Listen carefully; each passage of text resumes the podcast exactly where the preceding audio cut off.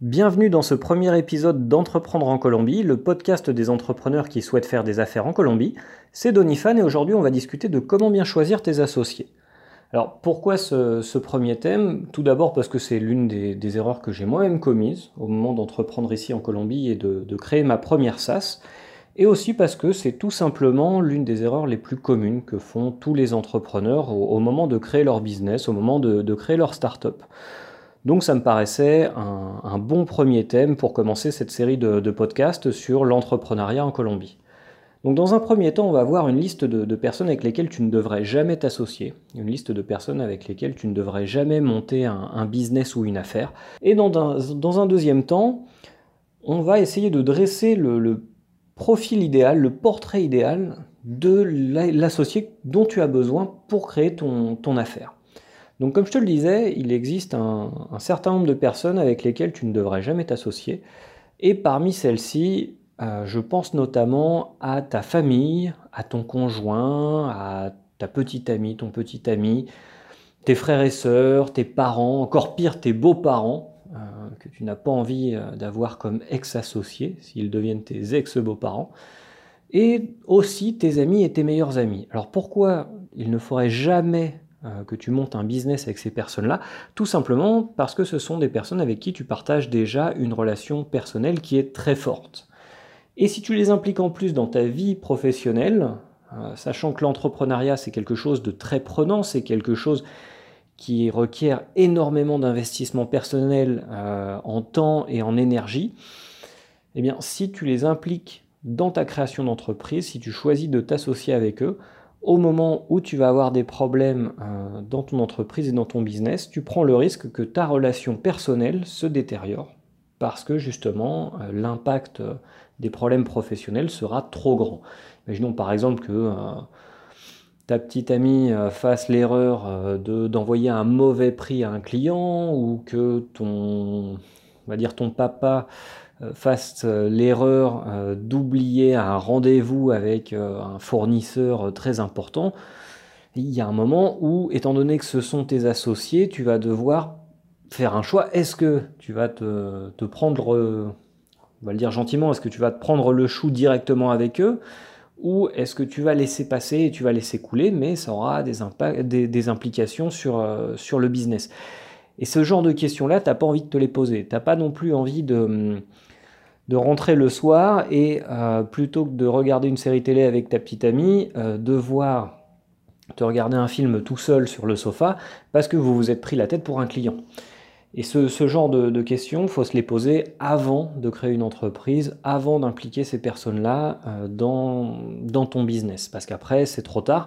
Une création d'entreprise, encore plus quand tu, la, légalises, quand tu lui donnes un statut juridique, c'est comme un mariage. Et voilà.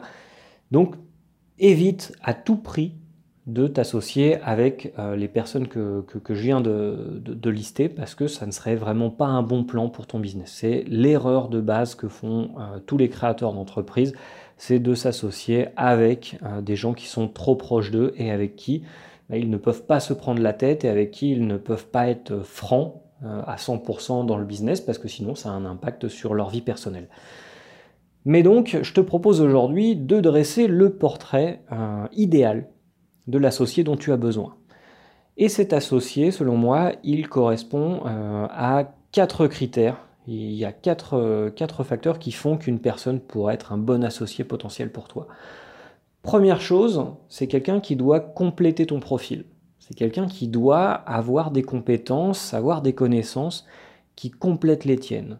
C'est-à-dire que si toi, par exemple, ta spécialité, c'est euh, la photographie et le design, on va dire tout ce qui est euh, faire des logos, euh, faire des belles présentations, des flyers, etc., si ça c'est ton point fort, ça serait relativement inutile d'avoir dans ton équipe quelqu'un qui sait faire exactement ou plus ou moins la même chose que toi ça serait plus intéressant d'avoir un développeur web, quelqu'un qui sait faire des pages web par exemple, ou quelqu'un qui maîtrise l'art du marketing et de la vente, qui, a un très, de très bonnes compétences en communication et qui, qui n'a aucun problème à parler en public pour vendre. Ça serait un plus pour ton équipe.